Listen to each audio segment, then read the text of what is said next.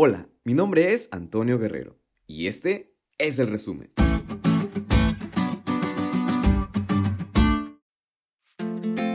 La lección de Deuteronomio ha llegado a su final y esta semana estudiamos el último capítulo. Cabe mencionar que a lo largo de este estudio hemos aprendido grandes lecciones sobre la dirección de Dios a su pueblo. Sin duda alguna, hemos destacado ciertos puntos prácticos para realizarlos hoy en nuestros días. Y como en estas lecciones, y específicamente la de esta semana, encontramos un resumen general de todo el libro, destacando temas fundamentales como la ley, la gracia, el plan de redención, el gran conflicto, la muerte y resurrección.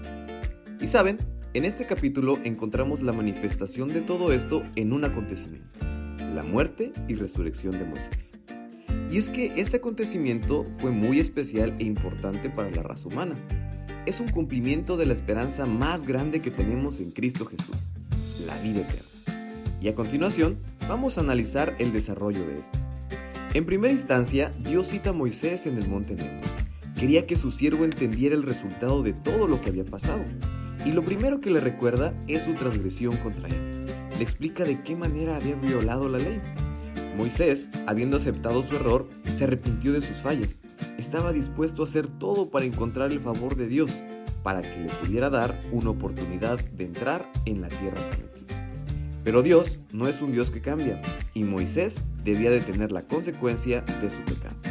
Moisés murió, pero no sin antes ver con sus propios ojos la tierra de la promesa. Si bien no pudo entrar, Dios le permitió verla, y no solo eso, le mostró todo el plan de redención y todo lo que haría no solo por el pueblo de Israel, sino por toda la raza humana.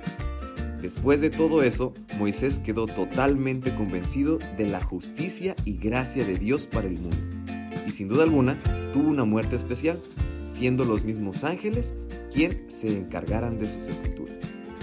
Tiempo más tarde, Jesús mismo descendió a reclamar el cuerpo de Moisés, teniendo un enfrentamiento con Satanás sobre la autoridad del mundo. Sin embargo, el plan de redención se manifestó en cumplimiento, al ser Moisés el primer hombre en ser reclamado entre los muertos y ser llevado al cielo. Sin duda alguna, ese momento fue una lección de autoridad del bien sobre el mal, en la que se vislumbró la victoria sobre el pecado y la muerte. Este es un hecho real que nos deja claramente un mensaje que impacta nuestra vida. Mantengámonos fieles a Dios a pesar de pasar dificultades, a pesar de cometer errores como los del pueblo de Israel o incluso como los de Moisés. Tengamos claro el mensaje fundamental y bíblico del que permaneciere firme hasta el fin, este será salvo.